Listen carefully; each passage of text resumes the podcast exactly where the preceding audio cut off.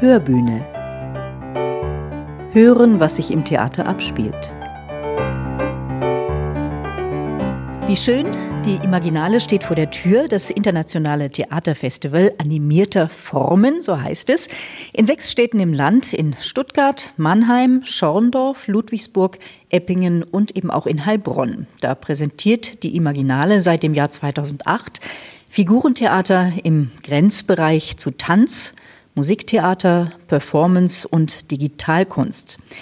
Dieses Festival es gehört zu den größten Festivals dieser Art in Deutschland. Also Baden-Württemberg präsentiert sich da auch als starker und als wichtiger Schauplatz für internationales Figurentheater. Ich freue mich, dass ich in dieser Folge der Hörbühne heute mit Katja Spieß sprechen darf, die die Imaginale seit dem Jahr 2008 kuratiert. Außerdem ist sie Leiterin des Figurentheaterzentrums FITZ in Stuttgart. Und da sitzen wir auch mittendrin, sozusagen in der Kulisse. Herzlich willkommen, Katja Spieß. Ja, vielen Dank. Hallo. Ich bin Katja Schlonski. Ja, freue mich, dass du dir Zeit nimmst, Katja, heute. Und ich freue mich natürlich auch, dass Sie alle mit dem Ohr wieder dabei sind. Endlich, so werden alle sagen, geht wieder was. Letztes Jahr, da musste die Imaginale ja noch ausfallen. Wie hat denn das Figurentheater diese harten Corona-Jahre eigentlich überstanden, Katja? Wie war das für dich auch mit der Imaginale Planung? Ja, mit der Imaginale Planung war das eigentlich spannend bis zur letzten Minute. Also wir hatten ja das ganze Festival komplett geplant für Februar 2022 und haben dann gemeinsam mit dem Ministerium für Wissenschaft, Forschung und Kunst, was ja der Hauptförderer des Festivals ist, einen Plan geschmiedet für 23 und uns entschieden, die Imaginale um ein Jahr zu verschieben.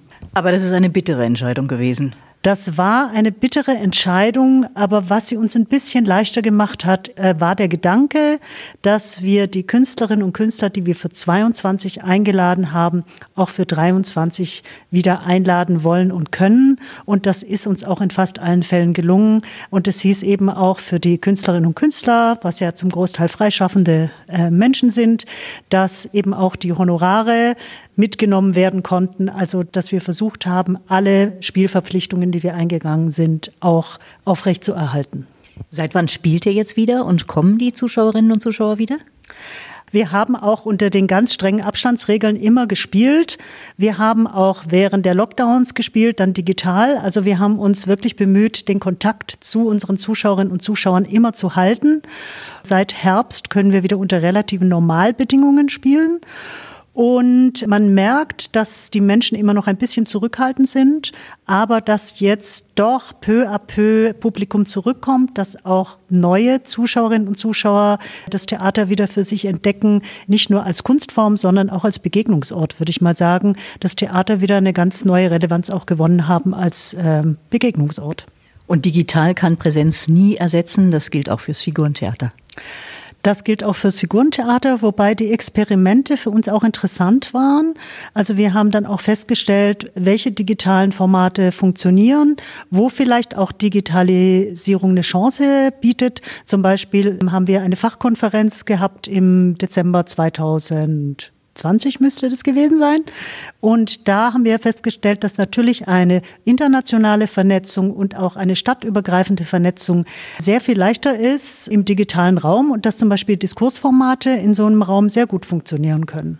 Lass uns noch mal ganz allgemein über das Figurentheater sprechen, denn es gibt womöglich immer noch etliche Menschen, die damit ausschließlich Puppen an Fäden oder auch überwiegend Kinderprogramme assoziieren. Das ist aber weit gefehlt, denn Figurentheater kann alles? Kann was alles? Es kann auch an Fäden und es kann natürlich auch für Kinder, aber es kann noch so viel mehr. Und ich glaube, das, was es mehr kann, das ist das, was bei den meisten Menschen noch nicht bekannt ist. Also was es, glaube ich, kann, ist, ähm, ich nenne das immer so Möglichkeitswelten gestalten, weil man mit Figuren all die Dinge verkörpern kann, die man natürlich auch im Schauspiel, aber auf andere Art verkörpert. Aber man kann unsichtbare Dinge sichtbar machen. Man kann Traumwelten, Albtraumwelten, ähm, Wunschwelten, man kann all das in einen Körper bringen und der Mensch kann sich selber ähm, begegnen, indem er sich ein Gegenüber schafft. Ja, und es ist ja nicht mehr so, wie man sich das vielleicht manchmal vorstellt, dass Menschen hinter einer Guckkastenbühne verschwinden, sondern der Großteil der Inszenierungen spielt tatsächlich damit, dass der Mensch und die Figur gleichzeitig auf der Bühne sind und eigentlich wie in einen Dialog miteinander treten und auch immer wieder die Rollen vertauschen können. Und das ist unheimlich interessant zu sehen. Also es gibt ja sehr unterschiedliche Formen auch im Figurentheater. Also es gibt lebensgroße Figuren, es gibt Figuren, die sprechen können, also die sogenannten Klappmaulfiguren. Dann gibt es auch Formen von Figurentheater, wo wir gar keine gestalteten Puppen haben, sondern die Menschen zum Beispiel mit Objekten spielen oder mit Material, was aber auch eine Rolle bekommt. Also das ist was anderes als ein Requisit, weil ein Requisit ist ja immer untergeordnet und ein Objekt im Objekttheater ist ein Mitspieler. Das klingt erstmal immer seltsam, wenn man das erzählt, aber wenn man es dann sieht, wird man es, glaube ich, sofort verstehen dieser Prozess der Animation, also der Belebung von etwas scheinbar Unbelebten. Also auch eine Puppe, die in der Vitrine hängt, ist ja erstmal ein unbelebtes Objekt. Und wenn jemand sie auf die Hände nimmt, dann fängt sie an zu leben und sich ihren Raum zu nehmen. Und das kann man eben auch mit Objekten und auch mit ganz einfachem Material, wie zum Beispiel einem Schuhkarton machen oder Papier. Also all das, wo sozusagen die dingliche und die menschliche Welt plötzlich anfangen, so ihre Grenzen zu verwischen. Überall da ist das Figurentheater zu Hause. Das ist, glaube ich, auch ein sehr urmenschliches Phänomen, dass wir uns immer Spiegelbilder und Gegenüber schaffen und dass wir immer schon aus Objekten oder kleinen Figuren uns diese Gegenüber geschaffen haben, um etwas über die Welt zu begreifen. Und ich glaube, das ist auch die große Stärke des Figurentheaters. Vielleicht kannst du uns ein bisschen äh, konkreter noch erzählen, welche Formen des äh, Figurentheaters gerade vielleicht auch en vogue sind, was dich besonders reizt, dich besonders beschäftigt? Also das Schöne ist auch, dass eigentlich, wenn das eine en vogue ist, auch noch fünf andere Strömungen genauso en vogue sind. Also das ist immer spannend, dass sich da so eine Gleichzeitigkeit von unterschiedlichen Schwerpunkten und Forschungsfeldern ergibt. Es gibt zwei Strömungen im Moment, die finde ich persönlich jetzt sehr spannend. Das eine ist eine große Annäherung zwischen Tanz und Figurentheater oder auch anderen Formen von Körpertheater. Also es gibt den englischen Begriff Physical Theater. Es gibt im Französischen den neuen Zirkus, die sehr stark mit artistischen Elementen auch arbeiten. Und da gibt es gerade ganz spannende Verbindungen zwischen Tanz, Physical Theater, Figurenspiel, visuellem Theater. Und das finde ich sehr interessant, wie sozusagen die Tänzer den künstlichen Körper entdecken als Ausdrucksmedium und umgekehrt. Wir haben jetzt auch mehrere junge Künstlerinnen hier in Stuttgart, die Figurentheater studiert haben und sich sehr stark ihrem eigenen Körper als Fremdkörper gewissermaßen zuwenden. Also da entstehen für mich gerade sehr äh, spannende Begegnungen. Und das andere, was ich auch noch interessant finde, ist, dass sozusagen wissenschaftliche Forschung und Theater sich gerade auch äh, sehr interessant befruchten. Also wir haben jetzt eine Eigenproduktion bei der Imaginale, die beschäftigt sich mit Meteoriten und mit dem Resonanzverhältnis von Mensch und geologischem Material. Das finde ich total spannend. Und im Figurentheater ganz besonders ist natürlich auch die Frage Robotik, also was man mit ähm, Robotersprache, Roboterelementen, Roboterfiguren, wie man mit denen interagieren kann auf der Bühne. Figurentheater ist ja eine ganz alte Kunstform, also schon die alten Griechen kannten das oder in Ägypten, in China, überall gibt es Figurentheater schon sehr lange, also auf der ganzen Welt. Warum hat das Figurentheater in Deutschland eigentlich doch so eher lange ein Schattendasein gefristet? Hm, das ist ähm, eine schwierige Frage, die vielleicht damit zusammenhängt, wie die anderen Genres entstanden sind. Also ich sag mal, die Oper und das Ballett sind ja entstanden als Formen an den Höfen. Das Schauspiel, wie wir es heute kennen, das zeitgenössische Schauspiel gewissermaßen als Instrument des Bürgertums und das Figurentheater, was es immer schon gab, das oszilliert so zwischen vagabundierender Jahrmarktsform und künstlerischer Avantgarde. Also es gab schon immer Hochzeiten des Figurentheaters, auch in den 20er Jahren in Deutschland zum Beispiel. Also viele der renommierten bildenden Künstler haben mit Figuren experimentiert, Figurentheater gemacht, aber das sind immer so, eigentlich immer Formen, die so jenseits des Mainstreams stattfinden und jenseits der klassischen Institutionen. Und ich denke, das ist vielleicht etwas, was was es dem Figurentheater ein bisschen schwerer macht, so in der Wahrnehmung. Es gab im Osten Deutschlands Figurentheater. Es gab die Ausbildung seit Jahrzehnten an der Hochschule Ernst Busch. Die sind da weiter gewesen als wir. Kann es sein, dass auch die Wende dem Figurentheater nochmal so einen Kick gegeben hat?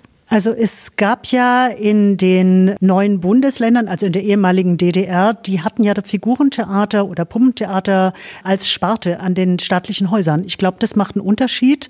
Und äh, die haben in fast allen größeren und kleineren Städten eben immer feste Ensembles gehabt für Puppen- und äh, Figurentheater. Von denen gibt's auch noch einige. Also zum Beispiel das Puppentheater Halle, was jetzt auch beim Festival vertreten ist, ist eigentlich auch entstanden aus so einer Puppentheatersparte. Auch in Stuttgart gibt es die Hochschule? Ja, also die feiert zusammen mit uns. Äh, interessanterweise ist ja das Gründungsjahr der Hochschule und das Gründungsjahr von unserem Theater, also vom FITZ, ähm, liegt im gleichen Jahr und wir feiern dieses Jahr zusammen das 40-jährige Jubiläum. Insofern freuen wir uns auch, dass die Imaginale sozusagen in unser Jubiläumsjahr fällt. Als Kuratorin der Imaginale, worauf hast du da Wert gelegt? Gibt es da sowas wie einen roten Faden oder hast du auf besondere Vielfalt geachtet? Mm, da gibt's, glaube ich, zwei wichtige Kriterien. Das eine ist, wir sind ja sieben Veranstalter in sechs Städten. Und in jeder Stadt gibt es unterschiedliche Profile der Häuser, gibt es unterschiedliche Wünsche an die Programmation. Das heißt, es ist schon wichtig, auch zu wissen, für welchen Kontext man kuratiert. Also das ist ja in jeder Stadt ein bisschen anders und wir sind auch mit den Kolleginnen und Kollegen da in einem sehr intensiven Austausch. Wir kuratieren ja auch nicht alleine, also unsere Mannheimer Kolleginnen und Kollegen kuratieren ja mit und dann treffen wir uns, werfen sozusagen alles, was wir gesehen haben, in einen Pott und gucken dann, was wohin passt und wir versuchen auch ähm, möglichst viele Stücke auf Tournee zu bringen. Das hat auch mit einer Nachhaltigkeitsüberlegung zu tun, damit man nicht Ensembles aus äh, Spanien oder Südfrankreich einfliegt, die dann einmal spielen und dann wieder verschwinden. Das heißt, auch da müssen wir gucken, was kann wo spielen und wie kann man so eine Tournee gestalten. Und natürlich schauen wir sonst erstmal, was uns an spannenden Produktionen begegnet. Und man merkt dann, wenn die Inszenierungen da sind, dass es immer Themen gibt, die sich miteinander verbinden, ohne dass man das vorher geplant hat. Und das finde ich eigentlich immer eine sehr fruchtbare und schöne Art des Programmmachens. Also was Figurentheater alles kann, das ist wirklich faszinierend. Das hat dich richtig gepackt. Ja, auf jeden Fall. Es gibt ein Zitat aus Puh der Bär, das heißt, empfinden, was man nie gesucht hat. Und das war so das Gefühl, was ich da auch hatte im Figurentheater, dass ich etwas gefunden hatte, von dem ich aber gar nicht wusste, dass ich es suche. Aber es war mir dann klar, als es da war, dass es das ist, was ich immer machen wollte. Lass uns schauen, jetzt auf Heilbronn. Am 2. Februar beginnt die Imaginale mit einer deutsch-französisch-norwegischen Koproduktion Dracula-Mächte der Finsternis vom Puppentheater Halle und Plexus Polär. Also da bin ich ein bisschen neidisch, dass es die Eröffnung in Heilbronn ist, aber nur ein bisschen, weil wir haben auch eine wunderbare Eröffnung. Aber das ist eine Produktion, in der künstlerisches Potenzial erstmal zusammenkommt, was ganz fantastisch ist. Nämlich zum einen das tolle Puppentheaterensemble aus äh, Halle, die einfach eines der besten Ensemble-Puppentheater in dieser Republik sind und die jetzt auch über Jahrzehnte mit einem Schwerpunkt auf Inszenierungen für Erwachsene sich einen ungeheuren Ruf jetzt auch erworben haben und die aber immer wieder auch neugierig sind, mit Künstlerinnen aus anderen Kontexten, aus anderen Nationen auch zusammenzuarbeiten. Also die haben eine wunderbare Inszenierung gemacht mit der Regisseurin Giselle Vienne, das Bauchrednertreffen und haben sich jetzt für diese aktuelle Inszenierung Ingvild Aspeli als Regisseurin geholt, beziehungsweise nicht nur Ingvild Aspeli, sondern auch ihr französisch-norwegisches Team. Und zwar schon Motive benutzend auch von dem Buch von Bram Stoker. Aber es gibt wohl auch ähm, noch nordische Varianten dieser Geschichte. Und sie hat sich vor allem interessiert für die Frauenfiguren. Diese Dracula-Figur ist eigentlich sowas wie der innere Ausdruck auch der ganzen Konflikte und der ganzen Wünsche, Sehnsüchte dieser Lucy. Und sie spielen das eben mit lebensgroßen Figuren und auch mit dem Motiv der Doppelgängerin. Und es ist einfach so ein ganz suggestiver und unglaublich beeindruckender Abend mit auch mit ein bisschen Gänsehautfaktor. Also Halle, ein Figurentheater mit einer langen Tradition, dass die nun mit verschiedenen Nationen zusammenarbeiten. Ist das auch ein bisschen typisch mittlerweile fürs Figurentheater? Also ich denke, das Figurentheater in der freien Szene ist schon immer sehr international.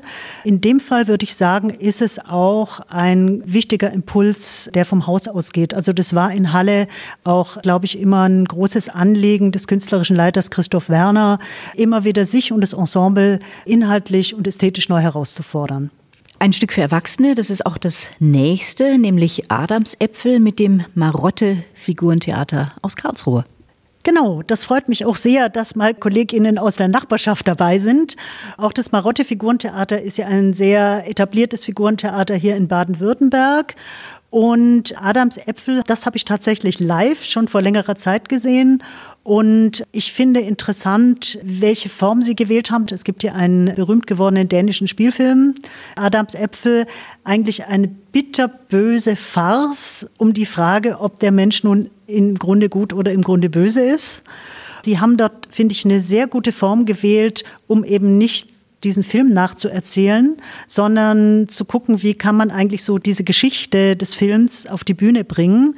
Und es ist ein äh, Darsteller, der eigentlich auch vom Schauspiel kommt, der mit kleinen Figuren auf einem Tisch spielt und eigentlich diese Figuren so ein bisschen auch wie Schachfiguren benutzt. Das macht er wirklich grandios und es hat einen wunderbar schwarzen Humor und es ist einfach auch ein Spaß, das anzuschauen. Wie hast du das gewichtet? Also es gibt einige Stücke für Kinder, aber ich glaube äh, überwiegend Erwachsenenstücke. Der Großteil der Theater, die an der Imaginale beteiligt sind, für die ist gerade dieser Schwerpunkt Figurentheater für Erwachsene besonders reizvoll, weil sie das zum Beispiel während der Saison gar nicht so zeigen können. Ja, wir haben vorhin darüber gesprochen, also dass die unterschiedlichen Orte eben auch unterschiedliche Ansprüche haben, unterschiedliche Gewichtungen. Vielleicht äh, umschreiben wir nochmal, wie Heilbronn da gewichtet. Ich glaube, in Heilbronn gibt es schon ein starkes Interesse für einen ander, wie soll ich es nennen, einen andersartigen Umgang mit literarischen Vorlagen. Deswegen haben wir zum Beispiel auch sowas wie Adams Äpfel oder jetzt auch den Dracula mit drin, weil es sind ja bekannte literarische Stoffe, die aber auf eine ganz ungewöhnliche und besondere Art umgesetzt werden. Auch die Alice, die hier nicht im Wonderland, sondern im Cyber. The Lost in Cyberland ist, ist ja eigentlich auch eine sehr spezielle Bühnenfassung von Lewis Carrolls Alice in Wonderland. Deutschland. Genau. Da sind wir schon bei der nächsten Aufführung am 5. Februar mit Meinhard und Kraus, Alice in Cyberland. Was lässt sich darüber vielleicht noch erzählen? Also was eigentlich interessant ist, dass die Grundidee des Stücks ist, dass Alice, die ja im Original in dieses, ich glaube, es ist ein Kaninchen, ne? es ist kein Hase, es ist, oder? Es ist weiße Kaninchen. Es ist das weiße Kaninchen, genau, ähm, die da in dieses Kaninchenloch hineinfällt, dass diese Alice auch durch ein Loch hineinfällt und sich eigentlich in einer digitalen Welt wiederfindet. Und da gibt es so diese Verbindung aus diesem Alice Wunderland und sozusagen dem Wunderland der digitalen Medien, in dem sich dieses Mädchen auch zu verlieren droht. Also ist nicht so bedrohlich, wie das klingt, sondern es ist natürlich auch, dieses Kind spielt auch total gerne, also auch wie Alice in dem Buch ja mit dieser Kartenkönigin oder so. Also es ist auch ein sehr lustvolles und tolles Spiel, auch mit digitalen Medien, auch mit digitalen Doppelgängern. Und man kann Alice natürlich in der digitalen Welt vergrößern und verkleinern äh, nach Herzenslust.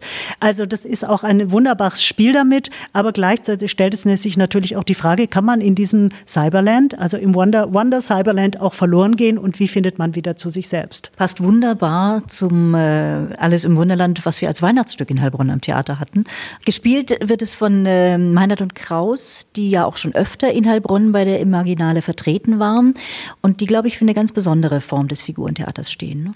Ja, und es freut mich auch sehr, dass die in Heilbronn jetzt auch so eine, wie so eine zweite Heimat auch ein bisschen gefunden haben. Also die waren ja nicht nur bei der Imaginale, sondern auch bei dem Science and Theater Festival zu Gast. Was interessant ist, die haben eigentlich schon experimentiert mit Live-Kameras und auch mit sozusagen dem Spiel mit virtuellem Bild und Körper zu einer Zeit, als es noch gar nicht so en vogue war. Also das war schon immer so ein wichtiges Forschungsfeld, weil sie das immer interessiert hat. Und jetzt natürlich auch mit zunehmenden technischen Möglichkeiten sind die sehr stark an dieser Schnittstelle von Robotik und Figurentheater oder eben auch von digitaler Bespielung von Räumen und von Körpern. Also die arbeiten sehr viel auch mit Tänzerinnen und Tänzern zusammen. Auch bei Alice Lost in Cyberland ist es eine Figurenspielerin und ein Tänzer, die das spielen. Und da entwickeln sie halt immer wieder neue Fragestellungen und neue Formen. Und dann am 8. Februar, da kommt Neville Trenter mit seinem Stuffed Puppet Theater. König Übü. Übü werden Sie zeigen in Heilbronn nach Alfred Jarry. Ich glaube, das ist einer der bekanntesten. Das Stuffed Puppet Theater ist tatsächlich so eine der Größen in der internationalen Figurentheaterszene. Neville Trenter stammt eigentlich aus Australien und was ich sehr spannend finde, er hat sein Handwerk gelernt, indem er erstmal Stand-up-Comedy mit Puppen in Pubs gespielt hat. Zum Beispiel in einem mit dem ähm, berühmten Namen The Last Laugh, also der letzte Lacher.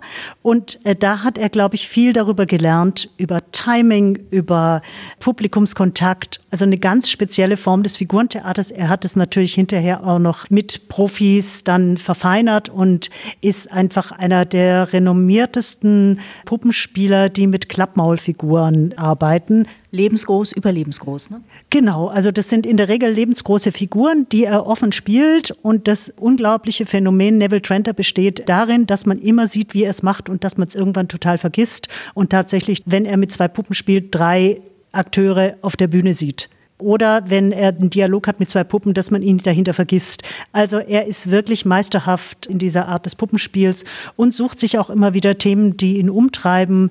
Und warum das diesmal König Übü geworden ist, kann man sich in den Zeiten vielleicht so ein bisschen denken. Das kann man, genau. Dann geht es weiter am 9. Februar im Komödienhaus mit einem spanischen Ensemble, Zero en Conducta und Eman He. Zero in Conducta war schon mal auf der Imaginale, allerdings noch nicht in Heilbronn und auch noch nicht in Stuttgart. Da sind sie dieses Jahr zum ersten Mal. Die haben nämlich bei unseren Kolleginnen in Schorndorf und Eppingen beim letzten Mal ein Stück gezeigt, wo die, das Publikum, um es mal so zu formulieren, wirklich aus dem Häuschen war. Und daraufhin haben wir gesagt, wir müssen uns mal angucken, was die jetzt an neuen Produktionen machen. Ich habe die vor allem mit kleineren Formaten bisher gesehen und die haben jetzt eine große Bühnenproduktion wo sie mit Tanz, mit einer lebensgroßen Figur, die auch von mehreren Spielern geführt wird und mit Elementen aus dem Mimetheater arbeiten. Die Frage ist eigentlich, was macht einen Menschen zum Menschen oder eine Puppe zur Puppe oder eine Puppe, die sich fragt, was von beiden bin ich eigentlich? Die klassische Frage des Figurentheaters wird da verhandelt, aber man muss jetzt keine Angst haben, es wird eben nicht verbal verhandelt, also man braucht kein Spanisch zu können, sondern das geht alles über Bild, Bewegung, Musik und Figurenspiel. Dann geht es weiter am 10. Februar. Da ist ein zweiteiliger Abend im Programm an zwei verschiedenen Orten. Uncanny Stories, Seance und Boxed. So heißen die beiden Programme in der Boxen auf der Probebühne in Heilbronn würde ich jetzt an dieser Stelle mal als Geheimtipp lancieren wollen, weil das sind wirklich zwei großartige Kollegen die zwei jeweils äh, ein Kurzstück von 25 bis 30 Minuten entwickelt haben. Und wir haben versucht, eine Kombi zu finden, wo wir gesagt haben, da gibt es ein Thema, was den beiden gemeinsam ist. Und das ist das Thema, also an, leider ist das deutsche Wort unheimlich nicht ganz so schön wie uncanny. Also, also die uncanny Stories. Also es geht jedes Mal um einen Moment der Unheimlichkeit, der dort gestaltet wird. Bei Jan Jedenaks Seance, was wirklich ein bisschen auch den Charakter von einer Seance hat, geht es eben ganz stark um Licht und Dunkel und darum, wie unsere Wahrnehmung uns immer wieder täuscht. Und damit spielt er virtuos, indem er sie immer wieder täuscht und uns immer wieder überrascht. Und bei Ariel Dorons Boxed, das ist ein Stück absolut minimalistisch. Also er hat nichts als einen Schuhkarton und sich. Und was er da an überraschenden und auch sehr unheimlichen Begegnungen aus diesem Karton heraus destilliert, das ist grandios. Also das würde ich sehr ans Herz legen wollen, weil es wirklich zwei sehr ungewöhnliche und sehr spannende Formen sind. Also schon jetzt ein Riesenspektrum, was wir da zu sehen bekommen werden. Die belgische Kompanie Gare Centrale kommt außerdem am 11. Februar dann. Das Programm heißt, ich sage es jetzt erstmal auf Französisch, Il n'y a rien dans ma vie qui montre que je suis moche intérieurement. Grob übersetzt, nichts in meinem Leben zeigt, dass ich innerlich hässlich bin. Das ist schwer zu beschreiben, was da auf der Bühne passiert, aber ich will es trotzdem mal versuchen, weil es ist eigentlich angelegt wie ein klassischer Krimi-Plot. Nämlich wir kommen ins Theater, wir sehen einen leblosen Körper einer Frau auf der Bühne liegen, der ein Schuh fehlt. Dann passiert aber das, was in Krimis eher selten passiert, nämlich diese Frau steht auf, geht an den Schreibtisch und wechselt die Rollen und versucht jetzt sozusagen in einer Art kriminalistischer Manier rauszufinden, was ihr passiert sein könnte. Und dann beginnen halt verschiedene Versuchsanordnungen, die sie alle durchspielt. Wie ist diese Frau zu Tode gekommen? Also mal ist sie der Kommissar, mal ist sie Zeugin, mal ist sie äh, sozusagen das Opfer. Und das macht sie auf so eine hintergründige und wirklich auch unheimliche, aber auch sehr komödiantische Art. Also sie ist eine der großartigsten Spielerinnen des zeitgenössischen Objekttheaters. Und sie spielt eben auch damit, es gibt dann wie so Art geisterhaft auftretende Kinder- oder Mädchenfiguren, die so ein bisschen wie so unschuldige Zeuginnen dieses ganzen Geschehens sind und auch so diesen Moment der Unschuldigkeit des noch nicht schuldig geworden Seins und des hoffentlich nie Opferwerdens auch verkörpern auf der Bühne. Und diese sieben jungen Mädchen wurden eigens in Heilbronn dafür gecastet. Das ist wirklich auch eine sehr, sehr starke Arbeit, die den Zuschauer auch dazu auffordert, mit zu assoziieren und es selbst eigentlich dieses Verbrechen, das da vermeintlich oder tatsächlich oder wir wissen es nicht passiert ist, in seinem Kopf entstehen zu lassen. Last not least dann am 12. Februar nachmittags in der Box wird es noch ein Programm für Kinder geben, für Kinder ab fünf Jahren mit Thalias Kompagnons. Wenn Ferdinand nachts schlafen geht, so heißt es. Ja, jetzt haben wir ja viel bei den Produktionen für die Erwachsenen über das Unheimliche gesprochen. Und etwas, was Kindern ja oft unheimlich ist, ist dieser Moment, wenn es ins Bett geht und es dunkel wird und einfach die Nacht, die auch so was Unheimliches hat.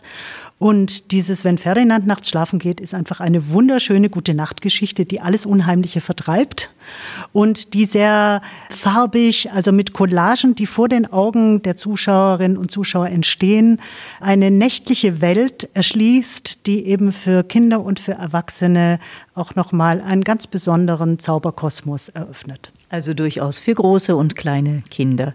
Absolut.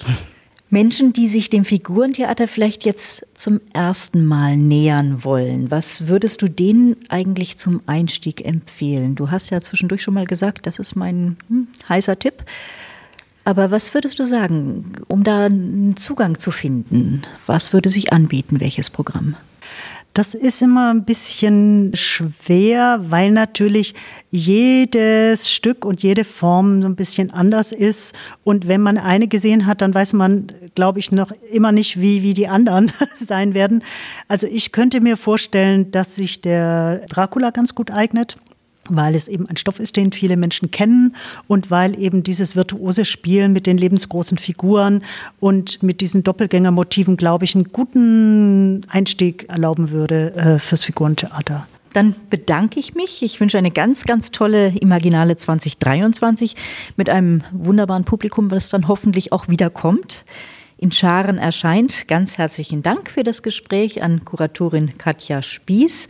Danke fürs Zuhören bei dieser Podcast-Folge der Hörbühne. Beim nächsten Mal in zwei Wochen, da nehme ich Sie dann mit in die Requisite am Theater Heilbronn. Bis dahin, machen Sie es gut, Ihre Katja Schlonski. Und danke, Katja. Sehr gerne und herzliche Grüße nach Heilbronn.